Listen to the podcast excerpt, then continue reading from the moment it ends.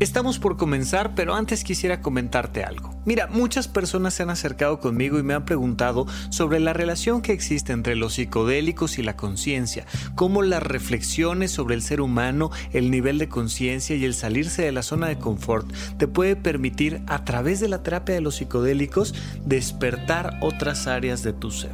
Oye Rafa, ¿podrías platicar un poco más de esto en el podcast?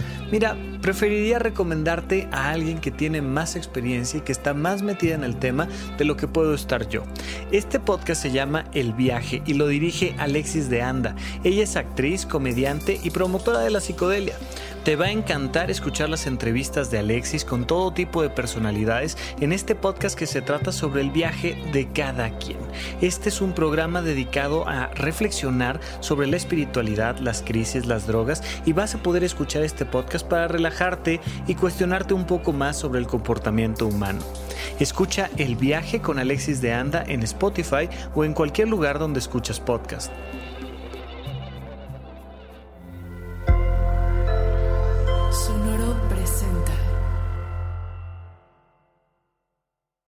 Responsabilidad individual. ¿Qué demonios significa responsabilidad individual? Todavía me acuerdo cómo hace un par de semanas estaba yo escribiendo en mi computadora, haciendo home office, ya me había yo acostumbrado a ello, con el WhatsApp conectado a la máquina y de repente llega ese mensaje. Aparece la notificación y era mi jefe. No olvides que a partir de la próxima semana regresamos a trabajar. La medida es responsabilidad individual. Como quiera que sea, significa, pues ahí tú sabrás si te enfermas o no te enfermas y es tu culpa, es tu responsabilidad. Y sí, regresamos al trabajo.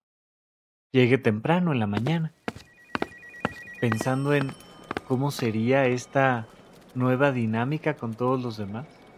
Un poco tarde, por cierto, y llegué y me di cuenta de que responsabilidad individual significaba irresponsabilidad por parte de todos. Nadie se está cuidando. Unos usan cubrebocas, otros no. Todos se tocan la cara. La gente entra y sale sin preocuparse. Muchos incluso se están dando abrazos. Y aquí parece que la única persona que no entiende soy yo y mi ansiedad crece y me preocupa. Y veo el reloj en la pared y nada más me da ansiedad por la intención de que ya llegue la hora de salir. Responsabilidad individual. ¿Estoy siendo yo responsable conmigo mismo viniendo a trabajar y siguiendo las órdenes de mi jefe? ¿Estaré siendo responsable si renuncio y me quedo en casa y simplemente no salgo? ¿Esto se va a acabar en algún momento? ¿Habrá un punto donde sea responsable seguir trabajando y seguir adelante con mi vida? ¿Es responsable ir a un restaurante y pedir algo de comer? ¿Qué es la responsabilidad individual? Supracortical. Supracortical. Con el médico psiquiatra Rafael López. Síguelo en todas las redes como arroba Rafa Rufus.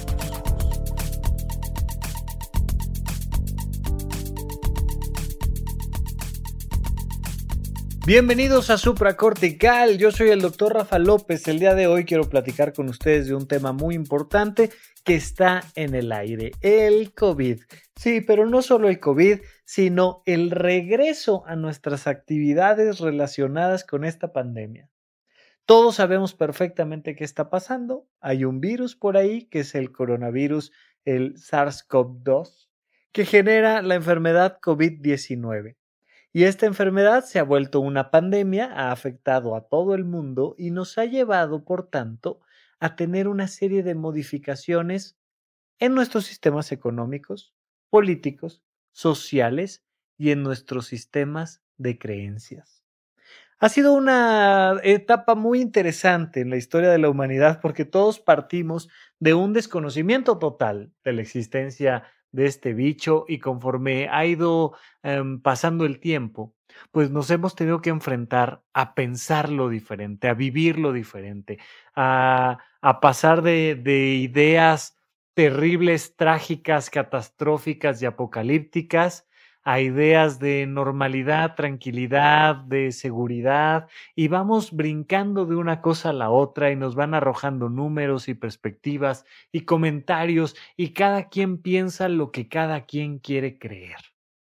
En medio de todo esto, al menos en México, hemos empezado a relajar cada vez más las medidas de distanciamiento social y nos hemos enfocado mucho en el tema de la productividad y con ello el reinsertarnos también a nuestras actividades cotidianas, recreativas, deportivas, de relajación, de muchas cosas. En México ha sido una historia particular porque en ningún momento tuvimos una restricción política, jurídica, eh, de la fuerza pública que nos obligara a, ¿no? Algunas instituciones, algunas áreas estuvieron acordonadas, delimitadas, se nos prohibía el paso en, en, algunos puntos de la ciudad, pero en otras partes del planeta Tierra la restricción fue mucho más marcada, ¿no? Había policías en las calles asegurándose de que no salieras por motivos inadecuados y tenías incluso que llenar algún, formato o salir cuando tu número de identificación oficial te lo permitía durante un periodo de tiempo determinado, etcétera, etcétera, etcétera. Entonces, ha sido una historia que dependiendo de dónde la has vivido, ha creado impactos diferentes en tu cotidianidad. Aquí en México, desde principios de julio y cada vez más, las personas han empezado a retomar las calles, los centros comerciales, los restaurantes, a pesar de que México es uno de los grandes punteros en casos de coronavirus, nosotros estamos retomando esta antigua normalidad con algunas cuantas modificaciones que nos llevan a una nueva normalidad. No por menos, muchas personas se han puesto en contacto conmigo y me han dicho, oye, mm, me están pidiendo que regrese a trabajar o ya regresé a trabajar, ya llevo un par de semanas que regresé a trabajar. Y, ah, y estoy ansiosa, estoy preocupado, estoy nerviosa. Me angustia mucho convivir con los demás. Trabajo en una tienda y atiendo clientes y unos tienen evidentemente mejores medidas de protección que otros. Eh, trabajo en una empresa donde hacemos juntas y donde olvídate de la posibilidad de las juntas virtuales, aquí las cosas se hacen de forma presencial. Y habemos 40 personas reunidos en un espacio pequeño. Incluso otros lugares donde por parte de las actividades que corresponden les llevan a la obligación de tocarse la cara en varios puntos durante el día y no necesariamente antes hacer un claro proceso de sanitización. ¿Qué hago, Rafa? ¿Cómo le hago para controlar mi preocupación al respecto? Por otra parte, hay personas que dicen, no, hombre, yo ya, ya, o sea, de lo que me preocupa más bien es de no reactivar mi economía o de no salir de viaje. Ya no puedo con el encierro, ya no puedo más ya no puedo más económicamente, ya no puedo más eh, en cuanto a mis actividades recreativas, necesito salir a hacer ejercicio, necesito irme de vacaciones, necesito ponerme a trabajar, necesito reactivarme ya. Y estoy muy nervioso, estoy muy nerviosa porque, porque ya no puedo, porque la perspectiva que va teniendo esto es de que estos cambios y modificaciones van a llevar no solo algunas semanas más, sino algunos meses más o tal vez algunos años más. ¿Y qué hago? Y cuando te dan la posibilidad de reactivarte, te preocupas. Y cuando no te dan la posibilidad de reactivarte, te da ansiedad. Y entonces estamos en esta dicotomía entre que sí queremos salir, pero no nos queremos infectar, entre que ya ni creemos que esto sea cierto, pero que al mismo tiempo vemos los datos claros y evidentes de que lo es y y estamos en este doble proceso todo el tiempo, teniendo una mentalidad zigzagueante que lo único que nos genera es ansiedad. ¿Qué hacemos? Mira, lo primero que te voy a pedir es que analices cómo los seres humanos vivimos de acuerdo a lo que creemos y no a lo que sabemos. por muy que te consideres una persona racional, por muy científico que te creas, por muy que busques datos fríos y estadísticos o lo que tú quieras, los seres humanos creemos cosas. Y quiero preguntarte, ¿cuál ha sido la historia de tus creencias de febrero de 2020 a la fecha? ¿Qué has creído de la pandemia? ¿Qué has creído del virus? ¿Qué has creído de la sanitización, del uso del cubrebocas? ¿Qué has creído del gel antibacterial? ¿Qué has creído de volver a trabajar? ¿Qué has creído del home office? ¿Qué has creído de tus compañeros y tus amigos? ¿Qué has creído de las fiestas de cumpleaños? ¿Qué has creído de salir de vacaciones? ¿Qué estás creyendo hoy en día respecto al COVID-19? ¿Qué estás creyendo? Porque si tú no tienes un sistema de creencias firme, no va a haber manera de manejar tus emociones. Y tus emociones van a ser una veleta, van a ser un algo que se mueva conforme vayan cambiando los flujos sociales, los flujos de información y de repente una noticia te va a angustiar y de repente otra noticia te va a hacer que te enojes y de repente ver que alguien se está tocando la cara te va a desquiciar por completo y de repente te van a dar ganas de tocarte tú la cara y te va a dar culpa y tus emociones van a estar inestables. ¿Para qué te estoy pidiendo que analices tu sistema de creencias de febrero del 20 para acá? Para que puedas empezar a llegar a algunas conclusiones más estables, que te permitan saber cuál va a ser tu actuar. Pero antes de llegar ahí, necesitamos hablar de tus creencias. ¿Tú qué crees? ¿Y tú qué crees en todos estos rubros de tu vida donde te enfrentas a estas tomas de decisiones de qué tanto arriesgarte y qué tanto no. ¿Tú qué crees en cuanto a tu salud?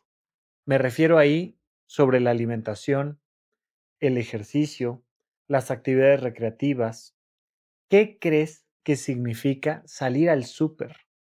¿Qué crees que significa ir a la tienda de la esquina?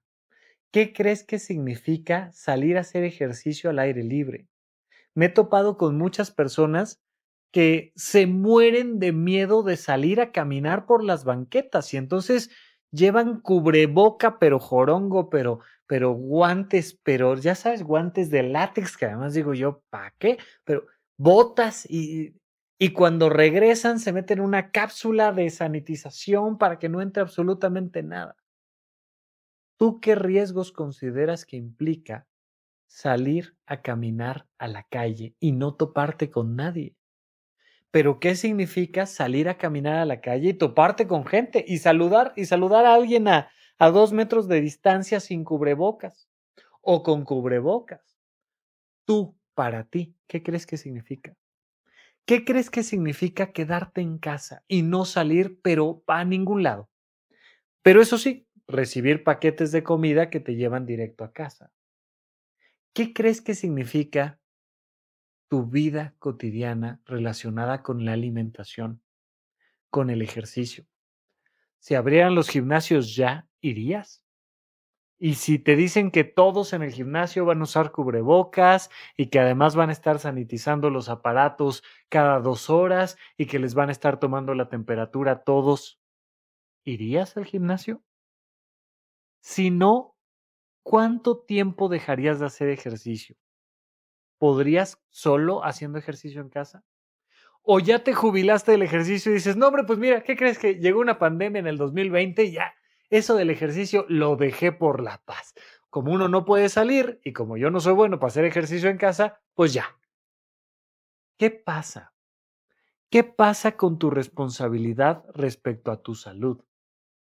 Porque resulta que cuidar la salud implica arriesgarse a infectarse de coronavirus.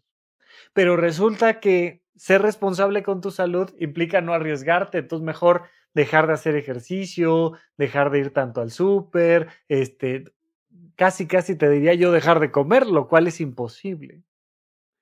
¿Tú qué crees? ¿Tú qué crees respecto al trabajo? ¿Tú cómo te sientes respecto al trabajo? ¿Y a volver a trabajar o no? Oye, ¿estás listo? para compartir un escritorio, una oficina? ¿Estás listo para abrir tu tienda? ¿Estás lista para eh, saludar a un cliente de mano o no? ¿Estás lista, estás listo para volver a trabajar? ¿Quieres volver a trabajar en lo mismo que trabajaras? Si tuvieras la oportunidad hoy, ¿lo harías? ¿Volverías al trabajo o no? ¿Tú qué crees?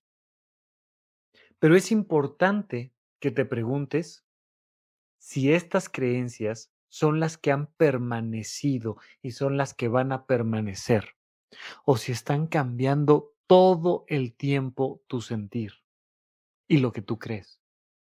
¿Qué crees de salir de vacaciones? ¿Es igual de riesgoso salir aquí a la vuelta que tomar un avión y viajar 12 horas dentro de un avión? Para ti, para tu sistema de creencias, ¿qué es correcto y qué es responsable? ¿Y qué pasa cuando ves a alguien más, a alguien de tu familia, tomando un avión? ¿Qué sientes? ¿Qué piensas? ¿Cómo estás estructurando tu sistema de creencias? ¿Qué piensas de ahorrar? ¿Qué piensas de gastar? ¿Qué piensas de votar? ¿Qué piensas de todo lo que tiene que ver con tu entorno social? Es muy importante que trates de llegar a tus propias conclusiones para que entonces podamos tomar decisiones y vivir en paz. Sea lo que sea que estés creyendo, sea lo que sea que tú estés pensando, si lo tienes claro y eres congruente con ello, es posible que vivas tranquilamente. Tómate un momento para diferenciar tu sistema de creencias del de todos los demás. ¿Tú qué crees del COVID-19? Pero haz la diferencia con lo que creen tus padres o tus hermanos o tus hijos. Haz la diferencia con lo que te dicen las noticias o tus amigos, con lo que lees en un cartel o escuchas en un podcast. ¿Tú qué crees? ¿Qué está pasando en el mundo? ¿Y qué tienes que hacer tú al respecto? Fíjate, son dos partes. Una, ¿qué está pasando en el mundo? Dos, ¿qué tienes que hacer tú al respecto? Cuando se genera ansiedad, esta ansiedad proviene muchas veces de que no estoy seguro ni siquiera de qué creo. Y entonces cualquier comentario, opinión, la creencia de cualquier otra persona dicta mis emociones. Y entonces si alguien me dice que las cosas están terribles y yo no estoy seguro de si están o no están, me genera ansiedad. Oye, pero pues cuando alguien me dice que todo está bien y no va a pasar nada, me genera tranquilidad. No, porque entonces se contradice con lo anterior y entonces como no sé, como no tengo manera de garantizar, de saber qué está pasando, me genera ansiedad. Unos me dicen que sí, que me tengo que poner eh, guantes de látex y otros me dicen que no, que es una tontería. Unos me dicen que sí, que tengo que usar cubrebocas. Y otros me dicen que para qué, si estoy saliendo a la calle y no hay nadie, no hay nadie cerca en la banqueta, ¿para qué demonios quiero el cubrebocas?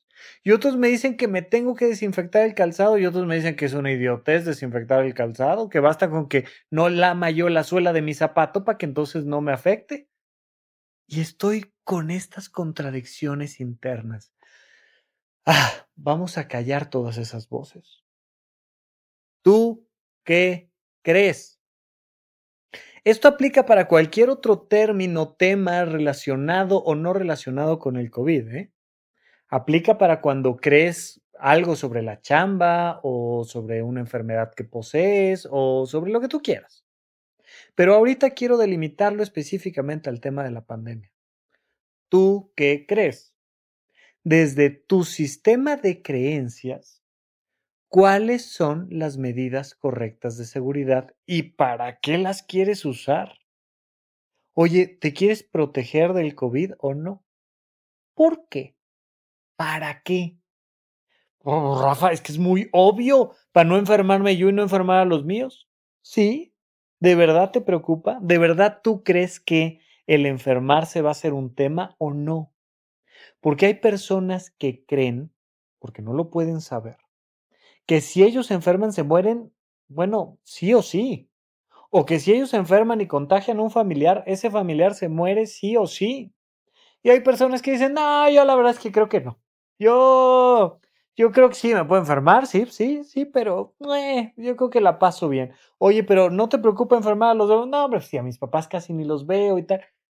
Y cada quien tiene su propia manera de creer. ¿Tú qué crees? ¿Y qué vas a hacer al respecto? Las personas que se han puesto en contacto conmigo a través de redes sociales me han dicho, oye, yo creo, fíjate en esto, yo creo que no es correcto regresar a trabajar. Lo estuve pensando ayer en el trabajo.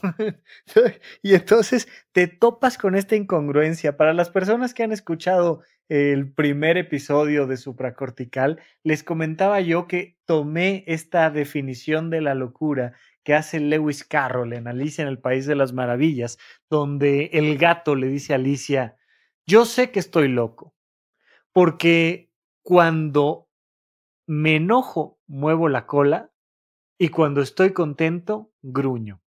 Y te habla de esta incongruencia, la locura como una incongruencia.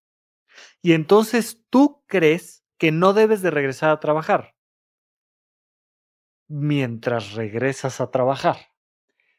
Tú crees que te deberías de quedar en casa mientras que vas a un restaurante. Tú crees que deberías ya de ir a un restaurante y te quedas en casa. Tú crees que ya está bien regresar a trabajar, pero no estás regresando a trabajar. Y entonces esa incongruencia causa un cortocircuito interno, causa una contradicción interna que provoca robo de energía, por ejemplo. Desgasta mucho. Te enoja, te entristece, te agota, te fatiga tremendamente estar en una contradicción interna.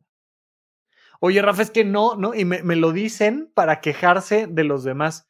Es que mi jefe me dijo que ya te regresaba a trabajar y hay 40 personas en el mismo lugar, encerrados todos, agarrándose la cara. Hazme el bendito favor. Y mi pregunta es, ¿qué demonios haces ahí si a ti no te parece eso correcto? Porque nos gusta mucho echarle la culpa de todo lo malo que sucede a los demás. Eso ayuda. Echarle la culpa a los demás de todo lo bueno o malo que suceda, echarle la culpa al presidente, a mi jefe, a mis compañeros, a mis papás que se fueron de viaje, a mi tía que viene en camión, a la señora de la esquina que ya abrió y no ha puesto plástico en ningún lado, a echarle la culpa a los demás nos ayuda mucho emocionalmente. No es lo más sano, no es lo más correcto, pero de que ayuda, ayuda. ¿Por qué? Porque te libera de la segunda parte de la que estamos hablando, la congruencia. Como yo no me puedo defender a mí solito y la culpa es de los demás, no me culpo. Ah, me quedo tranquilo. Entonces, no es mi culpa estar aquí trabajando. Es culpa de mi jefe.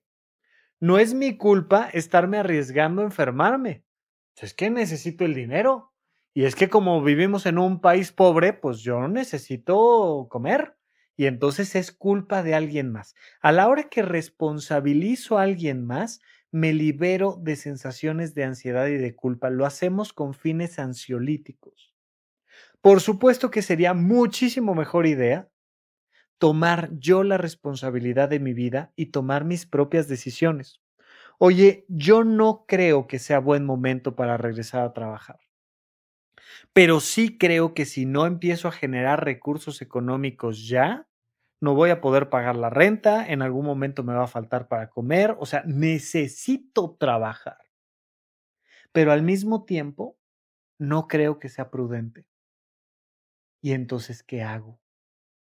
Bueno, ahí se genera un conflicto de valores. Tu escala de valores te marca en el mismo nivel no me quiero arriesgar a enfermarme ni enfermar a los míos. Y en el mismo nivel te marca, tengo que regresar a trabajar o no tengo para pagar la renta y la comida. y hay un choque de trenes, hay un conflicto de valores que tienes que resolver. Y la única manera de resolverlo es priorizando uno de los dos. Si tuvieras que, fíjate en esto, fíjate el planteamiento, estoy haciéndote un planteamiento muy claro. O regreso a trabajar o no tengo para pagar la renta, o no regreso a trabajar y me protejo del COVID. Yo creo que si salgo a trabajar, me voy a infectar, voy a infectar a los míos y va a tener consecuencias fatales.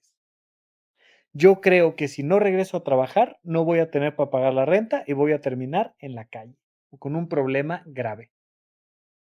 ¿Qué hago? Pues lo tengo que priorizar.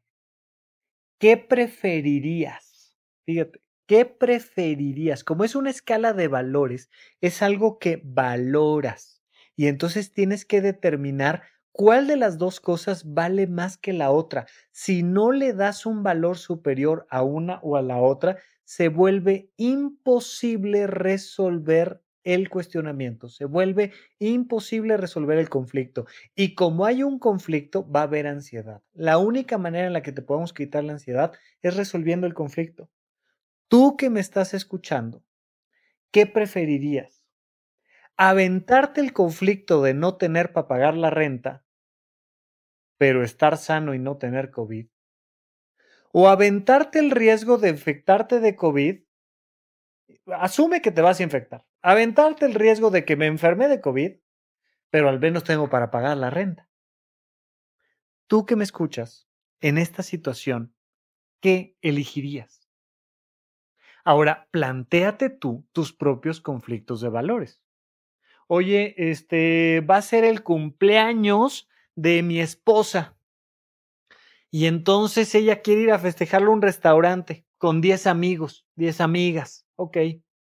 Y pues tengo que ir, ¿no? O sea, porque se genera un conflicto de valores entre no estoy de acuerdo, no creo que sea pertinente ni gastar en eso, ni arriesgarnos a infectarnos por ir a un restaurante, Nomás por un cumpleaños, hombre. Ya muchos hemos tenido que pasar cumpleaños en medio de la pandemia, de hablar, se vivió hacia el cumpleaños y se acabó.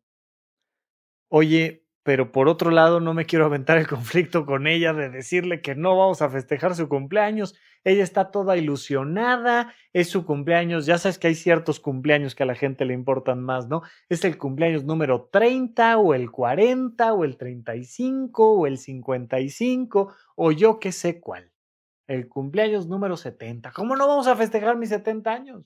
Pues, pero es que hay una pandemia, pues por eso, o sea, más bien hay que apurarnos, ¿no? Y entonces, ¿tú qué preferirías? Prefiero aventarme la bronca con mi esposa de decirle que no va a festejar ella su cumpleaños y que no lo voy a festejar yo tampoco, pero asegurarnos de que estamos sanos. O prefiero arriesgarme a infectarme pero bueno, siguiendo adelante con la vida y festejando las cosas que tenemos todavía para festejar. ¿Cuál preferirías? Cuando logras resolver el conflicto de valores y te pido que tú hagas tu propio choque de trenes, o sea, imagínatelo como un choque de trenes. ¿Por qué te digo esto? Porque las dos cosas son importantes, Rafa. Lo que quiero es festejar y no infectarme. Sí, pero aquí el riesgo implica que prefieras uno de los dos. Quiero irme de vacaciones y, vaya, pues este, que no le pase nada a mi familia. Por supuesto, todos queremos que pasen los dos trenes y queremos que pasen bien. Pero muchas veces nos enfrentamos en el día a día a estos conflictos de valores. Oye, pues prefiero aventarme el tiro con mi jefe y decirle, yo no voy a participar en esa junta porque no considero que haya las medidas necesarias de seguridad. O prefiero participar en la junta y hacer una gran aportación y que me suban el sueldo ahorita que estamos en medio de pandemia. O sea, ¿qué prefieres? Una vez que lo tengas claro, una vez que tengas claro, ¿tú qué crees? ¿Cuáles son tus conflictos de valores? El siguiente paso, sí o sí, es ser congruente en mi actuar. Vamos a platicar de las acciones al respecto cuando regresemos de un pequeño corte aquí a supracortical. ¿En dónde, cuándo y para qué escuchas supracortical? Comparte tu experiencia en redes sociales para que más personas conozcan este podcast. Sigue al Dr. Rafa López en todos lados como arroba Rafa Rufus.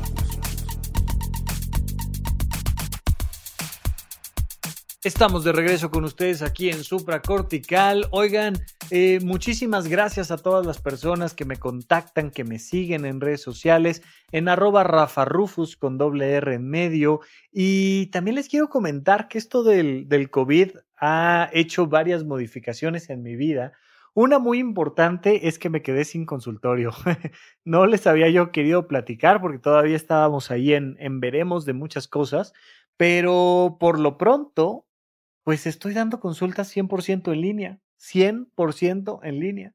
Y entonces tenía yo ahí el, consultorio ah, pues sin usar completamente y tomé la decisión de no renovar mi contrato y ahora me mudé en línea.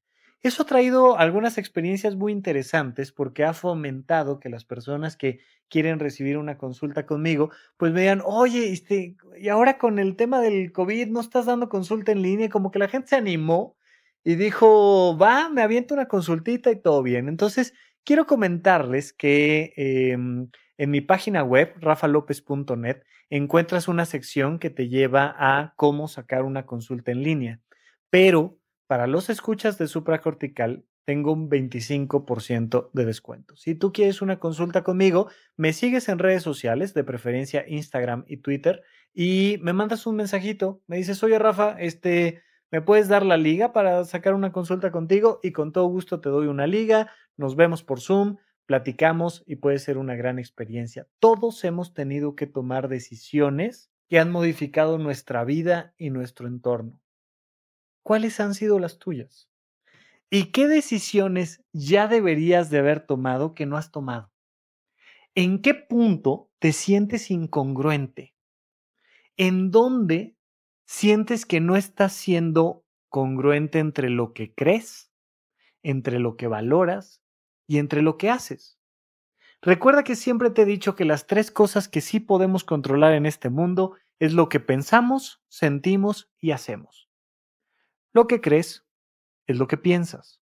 Lo que valoras es lo que sientes.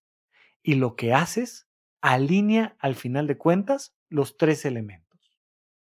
Cuando tú eres congruente entre lo que piensas, sientes y haces, entre lo que crees, valoras y actúas, no hay ansiedad posible dentro de tu cuerpo. Cuando tú estás viviendo un proceso de ansiedad, siempre tiene que hacerte pensar que estás siendo incongruente en algo. Y entonces yo creo que algo está pasando, yo valoro alguna situación en especial y resulta que estoy actuando diferente. Insisto, aquí el gran ejemplo es el trabajo. Yo creo que no debería estar yendo a trabajar y lo estoy creyendo mientras me estoy poniendo el cubrebocas para irme a la junta de la mañana. Yo creo que ya debería de estar yendo a trabajar y lo estoy creyendo mientras estoy aquí tirado en casa con los brazos cruzados. Cuando tú generas esa incongruencia, siempre vas a tener un conflicto interno que te va a desgastar. Y muy habitualmente lo que vas a hacer es buscar echarle la culpa a alguien más. Vas a echarle la culpa a alguien más de tu incongruencia. Es que tú me obligaste a venir a la boda. Es que tú me estás obligando a gastar es que tú me estás obligando a trabajar, es que tú me estás obligando a algo. Esta es una actitud extremadamente adolescente. Date cuenta cómo los adolescentes nunca se responsabilizan de su propia vida. ¿Por qué reprobaron? Pues porque la MIS, porque las tareas, porque el examen, porque el horario, porque la vida, porque algo. Siempre es culpa de sus amigos o de sus papás que no los comprenden o de algo. Esta actitud adolescente implica no responsabilizarme de mi propia vida. Y es algo que calma mucho la ansiedad, pero que es extremadamente disfuncional. Oye, Rafa, pero yo ya, ya determiné que es más importante el dinero que este, el riesgo de infectarme. Pues entonces asume el riesgo y dale. No, es que en realidad lo que me preocupa no es ir a trabajar, sino contactar a mis seres queridos estando yo infectado y generarles algún problema mayor. Pues entonces vete a trabajar y no contactes con tus seres queridos. Y parecieran ser cosas que son muy crueles, pero son muy claras. ¿Qué es lo que realmente te preocupa y qué vas a hacer al respecto? ¿Qué es lo que realmente crees y cómo lo vas a manejar. En la medida en la que tú puedas ir tomando estas decisiones y responsabilizándote, entonces te puedes enfrentar a tu vida cotidiana. Este actuar tiene que entrar dentro de un marco de negociación. Es mucho más fácil que entiendas tu actuar de manera congruente cuando entiendes este marco de negociación. ¿A qué me refiero?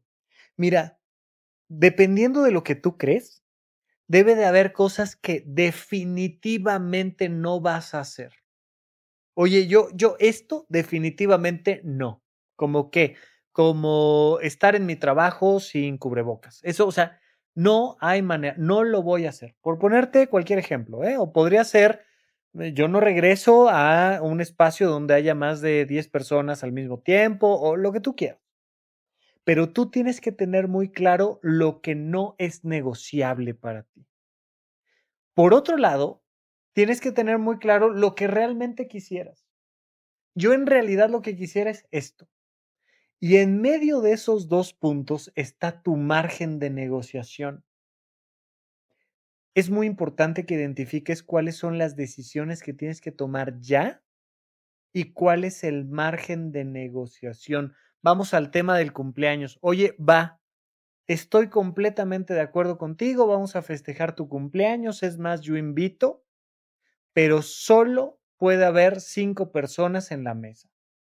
Tú, yo y otras tres personas, nada más. Por, fuera de eso es, vaya, no, no es negociable, punto, se acabó. Para mí. O por el contrario, oye, yo lo que quisiera es que festejáramos tú y yo, este, a solas, te llevo yo a, a un picnic, ¿no? Y, y, nos armamos ahí una canastita bien linda y compramos champaña y nos echamos unos chocolatitos y, y vamos a festejar tu cumpleaños. Yo lo que quisiera es que fuéramos nada más tú y yo. Y de ahí empezamos a negociar empezamos a negociar con nuestra pareja, empezamos a, negociar con nuestros hijos, empezamos a negociar con nuestros jefes, empezamos a negociar con nuestros padres, empezamos a negociar con la vida. Empieza a negociar teniendo claro este margen de negociación, lo que sí definitivamente lo que quieres y lo que definitivamente no estás dispuesto a aceptar. Una vez que entiendes eso, puedes llegar a una conclusión, donde por un lado cedes un poquito, pero por otro lado te reafirmas en tus convicciones. Y entonces toda esta interacción social te permite una paz y una tranquilidad. La tranquilidad de saber que estás tomando una decisión. Porque creer algo no es tomar una decisión. Porque tener un conflicto de valores no es tomar una decisión. Hasta que esto no se lleva a una acción buscando lo que es lo mejor para mí y lo mejor para los demás dentro de un margen de equilibrio, solo hasta entonces estamos tomando una decisión. Y cuando tomas una decisión, tus emociones se calman. No hay nada más bonito que sentir que yo llevo el control de mi vida. No hay nada más angustiante que sentir que mi vida la está controlando alguien más. Mi jefe, un virus, la política, lo que tú me digas. Pero si yo recuerdo que lo único que puedo controlar es lo que yo pienso, lo que yo siento y lo que yo hago, entonces al marcar este margen de negociación y al tomar una decisión, entonces me siento bien conmigo. Mira, yo voy a hacer esto y me siento bien. Está dentro de mi margen de negociación, entonces lo puedo aceptar y lo puedo asimilar y puedo asumir los riesgos porque esos riesgos están decididos, están negociados, porque lo platicamos tú y yo. Oye, va a ser el cumpleaños de mi mamá. ¿Qué onda? ¿Nos vemos o no nos vemos? ¿O qué hacemos? Nos vemos todos y traemos a toda la familia. Nos vemos tres y hacemos una videollamada. Todo eso parte primero de lo que tú crees, del conflicto de valores analizado y luego del margen de negociación, para que al final tomemos esta decisión congruente. Y entonces te da la sensación de que tú llevas el control de tu vida. Cuando tú llevas ese control de tu vida, te sientes bien, te sientes contento, te sientes pleno. Cuando no sientes que llevas ese control de tu vida, te sientes siempre angustiado, angustiada, siempre es muy importante que manejes tú tu vida, en tu salud, en tu trabajo, en tus relaciones familiares e interpersonales a nivel social. Es muy importante que tú te sientas congruente. Y entonces vas a poder permitirle a los otros la libertad. Mira, esto es muy interesante porque yo sigo viendo muchísimas personas enojadas, preocupadas, molestas con lo que los demás hacen y peor tantito con lo que los demás creen. Y no nos gusta que los demás crean cosas. Queremos que todos crean lo mismo que nosotros creemos. Y no nos gusta que los demás valoren la vida diferente a como nosotros la valoramos. Nos gusta que los demás valoren como nosotros valoramos no nos gusta que los demás actúen como ellos quieran actuar. Queremos controlarlos. Y eso es imposible, aunque sean tus hijos, ¿eh? Te estoy hablando de tus hijos de 10 años. O sea, quiero ver si tienes tú la capacidad de decirme, oye, yo controlo perfectamente el, actuar de mis hijos. Si yo les digo que no es no y se acabó y, y estoy 100% seguro de que siempre van a hacer lo que yo quiero. Estoy seguro de que no. Cualquiera que haya tenido hijos sabe perfectamente que es imposible controlarlos al 100%. Si no puedes controlar a tus hijos, que son más pequeños que tú, más jóvenes que tú, que son menores de edad y que dependen de ti, ¿cómo quieres controlar a tu pareja, a tu jefe o al presidente? No se puede. Es fundamental la libertad y la responsabilidad. La libertad del otro y la responsabilidad personal. Yo voy a buscar esta responsabilidad individual a través de identificar mi sistema de valores, mis conflictos en esos valores, mi sistema de creencias y mi actuar. Cuando yo lo tengo claro, puedo darle la libertad a los demás. Darle la libertad a los demás de creer lo que tengan que creer, de valorar lo que tengan que valorar y de hacer lo que tengan que hacer. Pero tú cuídate de ti, de ellos, de la vida, siendo congruente, llevando el control de tu propia vida, llevando tu propia responsabilidad individual. Basta de pretextos. Tenemos que hacer un podcast dedicado a los pretextos, porque siempre hay, pero es que, mira, tal, ¿tú qué crees? ¿Tú qué vas a hacer? Responde esas dos preguntas y vas a sentir un control total de tu propia vida. Muchísimas gracias por acompañarme. Seguimos platicando en el próximo programa aquí en Supracortical. Supracortical. Supracortical. Supracortical. Con el médico psiquiatra Rafael López. Síguelo en todas las redes como arroba Rafa Rufus.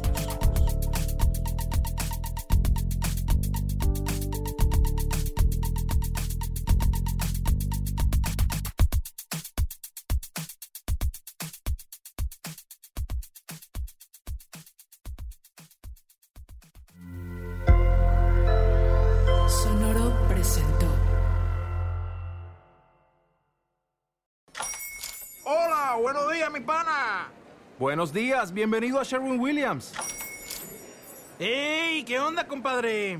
¿Qué onda? Ya tengo lista la pintura que ordenaste en el ProPlus app. Con más de 6.000 representantes en nuestras tiendas listos para atenderte en tu idioma y beneficios para contratistas que encontrarás en aliadopro.com. En Sherwin Williams somos el aliado del PRO.